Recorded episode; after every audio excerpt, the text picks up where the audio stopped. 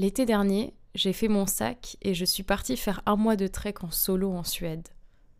Chaque jour, j'ai écrit mes aventures dans un carnet. J'ai ri, pleuré, vu des choses magnifiques. Alors j'ai envie de vous partager ces moments en vous lisant ces notes. Jour 19. Kiruna, Stockholm.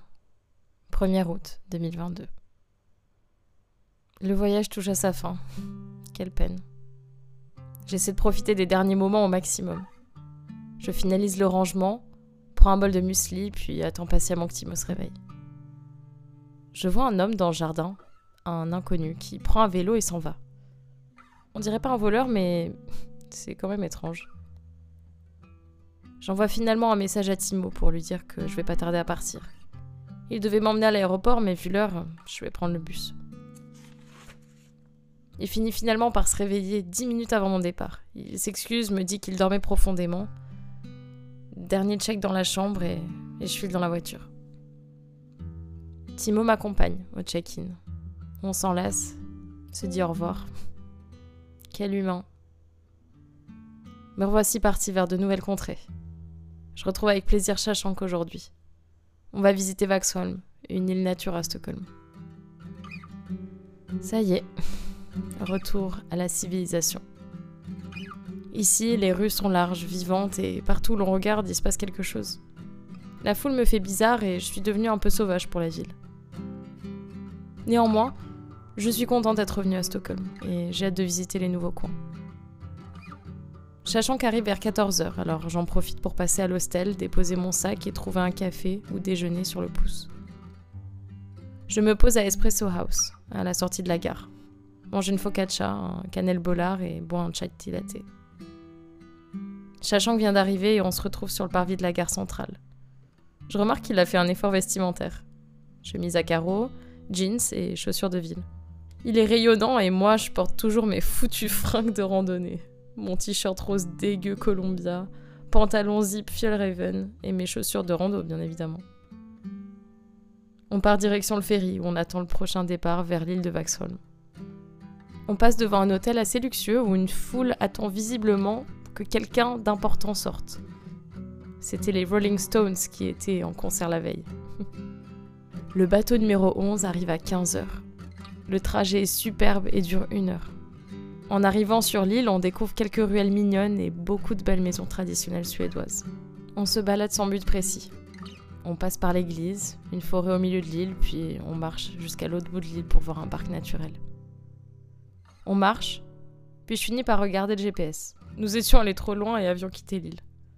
On se repose sur un ponton, allongé, et on rigole jusqu'à en pleurer. C'était une belle journée ensoleillée. On retourne au ferry, faisons le chemin du retour sous le soleil, et avec le vent. On va vers Södermalm pour chercher un bar sympa pour boire une bière. On va à Kvarnen, buvons une bière et discutons. Mais il est déjà 20h et les restaurants ferment à 21h30. On part du bar vers 22h et cherchons désespérément un restaurant ouvert, pas trop cher et qui n'est pas un kebab. On s'arrête dans un restaurant arabe, mangeons en 2-2, puis nous nous faisons jeter du restaurant à 23h. On prend le métro au retour et je le quitte à la gare mais il insiste vraiment pour me raccompagner à l'hostel, malgré le fait que ce soit juste à côté. Je finis par céder. On se dit au revoir et je sens que l'embrassade n'est plus pareille. C'est plus intense et lorsque je me retire, il tente de m'embrasser, mais je tourne la tête mine de rien. Il est vraiment adorable, mignon, mais j'ai juste pas envie. Maman avait raison. On peut pas avoir d'amis masculins en fait. il me dit qu'il veut me dire au revoir à l'aéroport demain. Je lui dis que ce n'est pas nécessaire, mais il veut vraiment me voir partir.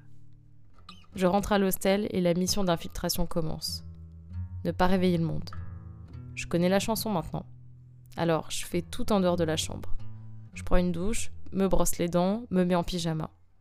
Un néerlandais d'une trentaine d'années me parle dans le hall. Je l'avais aidé quelques minutes plus tôt à entrer. Il fait le tour de Suède et vient d'arriver à Stockholm. Il me demande quoi faire. Il est sympa et on parle quelques minutes. On rentre dans la chambre, on avait la même, et je fais attention au bruit. Lui, par contre, euh, il s'en fout. Erreur. J'avais oublié mes boules qui mais c'est calme et une personne ronfle légèrement. Je m'endors et me réveille brusquement. Le néerlandais parle super fort en dormant et réveille tout le monde. C'est hyper bizarre. Il est 3h30. Rebelote. Toutes les 30 minutes. Je dors hyper mal. Réveil 5h30. J'essaie de me rendormir. Je suis pas très fraîche ce matin, mais je prends un petit déj dans la cuisine. Rencontre Elena, responsable du restaurant de l'hostel. Elle habite à côté de Venise et a pris un job ici pour découvrir la Suède. On se quitte. Je parle rapidement en américain et pars en direction de Djurgarden. Il fait super beau et chaud.